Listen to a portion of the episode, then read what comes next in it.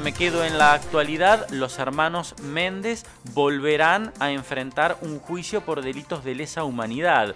¿Y por qué puntualizamos en los hermanos Méndez, aunque no son los únicos acusados? Porque son civiles, civiles acusados de ser cómplices de la última dictadura cívico-militar. En este caso el juicio está previsto para febrero del año que viene. Es el juicio por el eh, centro clandestino de detención llamado La Huerta pero no es el único centro clandestino cuyos hechos violentos, criminales ocurridos allí van a ser investigados. La Subsecretaría de Derechos Humanos de la provincia de Buenos Aires pide que ese juicio se sustancie en Tandil, aunque el tribunal interviniente es de Mar del Plata. El doctor Manuel Marañón es abogado y es patrocinante de la Subsecretaría. Con él estamos en línea.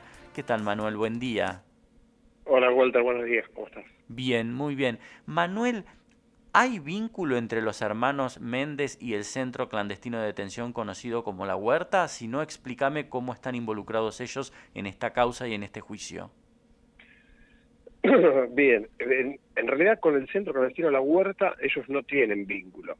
Eh, la Huerta es la denominación que se le da al, juicio. Esto, eh, yo les recuerdo, es una causa que se inicia cuando retoman los juicios de, de lesa humanidad que va tomando grandes extensiones de, terreno y fue organizada por centros clandestinos de detención. Recordarán que en algún momento se juzgó eh, Monte Peloni o se juzgó Base Naval de Mar del Plata, etcétera. La Huerta es uno de esos centros, lo que no implica que todos los casos que integran el juicio eh, hayan sido específicamente de ese centro clandestino de detención, ah, sino que además comprenden a algunos otros centros clandestinos de detención dentro del área. Entre ellos, la chacra de los Méndez, que bueno, fue el, lugar donde se, se, llevó adelante el, hecho de, de, Moreno del que hablábamos hace, hace pocos días, este, que tiene sentencia de, corte. Entonces, más allá de la denominación común que se le da al, juicio como el juicio de la huerta, va a comprender casos que pasaron por la huerta, por la chacra de los Méndez, por la comisaría primera, por la comisaría segunda de Tandil, eh, por el ISER, y bueno, también por este, unos casos que hay de, unas víctimas de, de Tapalqué, nuevamente por, por Montepeloni, porque bueno, el, circuito represivo funcionaba de esa manera, es decir, cuando tenían una víctima, generalmente, o, lo que vemos habitualmente, es que no estaba en un único centro de detención, sino que pasaba este, por, por más de uno, es decir, había traslados internos, entonces sucede que muchas víctimas han estado quizá este, horas o días en un centro clandestino, después han estado más tiempo en otro centro clandestino y había una especie de, recorrido interno, digamos, por estos lugares del horror. Entonces, al momento de juzgar cada uno de los casos, se comprende el espacio físico de los diferentes centros clandestinos de detención por el cual han pasado las distintas víctimas. ¿Cuántos casos se juzgan? Eh, y estamos en 112 casos. 112 casos, exactamente. Y por eso van a, ser, van a llegar a juicio 29 imputados hasta ahora de eh, un poco más de 40 que eran hace dos años. Esto es porque, bueno, el transcurso del tiempo, como siempre sostenemos, también conspira contra, contra la verdad y contra la justicia, ¿no? Eh, Murieron. Cuestiones biológicas, porque algunos han muerto, y por incapacidad que este, van demostrando con el transcurso del tiempo. Son personas que muchas de ellas eh, ya tienen una edad avanzada y comienzan a denotar ciertas patologías físicas que impiden su juzgamiento. Es decir, la ley prevé que cuando alguien pierde la, capacidad este, judicativa como para eh, ejercer una defensa eficaz en un proceso y comprender los alcances de la acusación, sea apartado del juicio hasta tanto recupere esas capacidades y bueno, si no las recupera en ningún momento es desvinculado definitivamente. Sí, eso es, una, una, garantía que tenemos todos todos los, los ciudadanos. Naturalmente. Y bueno, se, se ha visto, eh, sobre todo en este, en este proceso, en el último tiempo, eh, por lo menos hay este, ocho personas que han sido apartadas en, en el último tiempo por estas cuestiones. Sí, es lo que los organismos de derechos humanos llaman la impunidad biológica. Pasa el tiempo, la persona fallece o, está, o no está en condiciones de afrontar un juicio y por lo tanto queda, queda impune, lamentablemente. Y te hago una pregunta, en el caso de la chacra de los Méndez, que claro, por eso ellos están involucrados, es imposible que se vuelva a juzgar el caso Moreno, no se puede juzgar por, eh, por la misma situación dos veces a una persona o a dos personas en este caso, con lo cual han ocurrido otros casos allí. Exactamente. Sí, eso la, propia ley lo, imposibilita y el, caso Moreno ya ha sido juzgado, sentenciado y si bien no tiene sentencia firme, digamos que su resolución va a depender ya de los organismos superiores que están interviniendo en, lo que tiene que ver con ese caso concreto. Eh, en este juicio llegan acusados por eh, cuatro víctimas en particular que pasaron por ese centro clandestino de detención y que fueron víctimas de privación ilegítima de la libertad agravada y de tormentos agravados.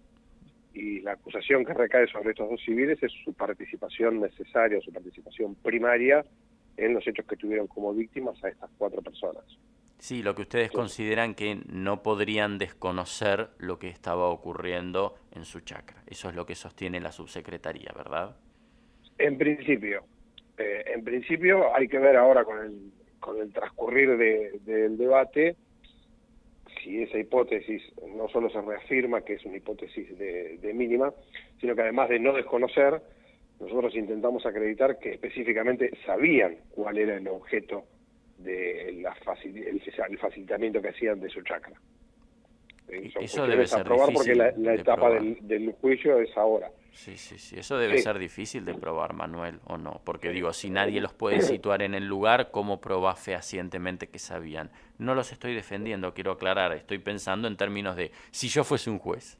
Claramente. Lo que pasa es que eh, es lo que nos sucede siempre en estos procesos. Estamos hablando de que pasaron más de 45 años entonces, todo lo que tenga que ver con el material probatorio es, mucho más dificultoso que en las causas normales donde vos tenés una ventana temporal mucho más escasa entre que el hecho ocurrió y el momento de su juzgamiento.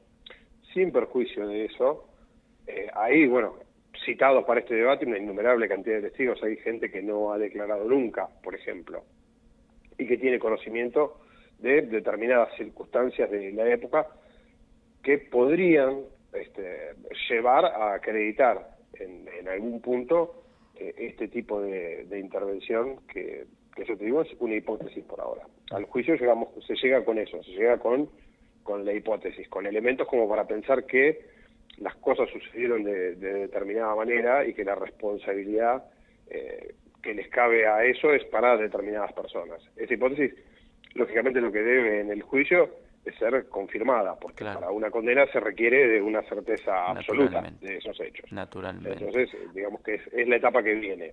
¿Hay víctimas que han sobrevivido y que llegan al juicio para dar testimonio? Sí, sí, sí, sí. sí. Hay eh, muchas víctimas que llegan a juicio. ¿sí? Más de, de 50 tenemos. Qué terrible situación, porque me pongo, es muy difícil ponerse en el lugar de alguien que ha vivido algo que resulta inimaginable, pero pienso en una víctima que ha sufrido esto hace 45 años, que nunca encontró justicia, que ahora se enfrenta a la posibilidad de que la justicia llegue, pero que también tiene que revivirlo, volver a contarlo. Qué terrible. Por eso también la, la importancia de, del pedido que hacemos tanto nosotros como el doctor Sivo por, por la PDH, de realizar todos los actos que sean posibles de este juicio en Tandil, porque los juicios tienen, además este, un, fin reparatorio. Y hay personas que, que, han resultado víctimas que no han podido este, contar eh, a la sociedad, ni en público, ni frente a la judicatura, en detalle las cuestiones y los horrores que, que han padecido.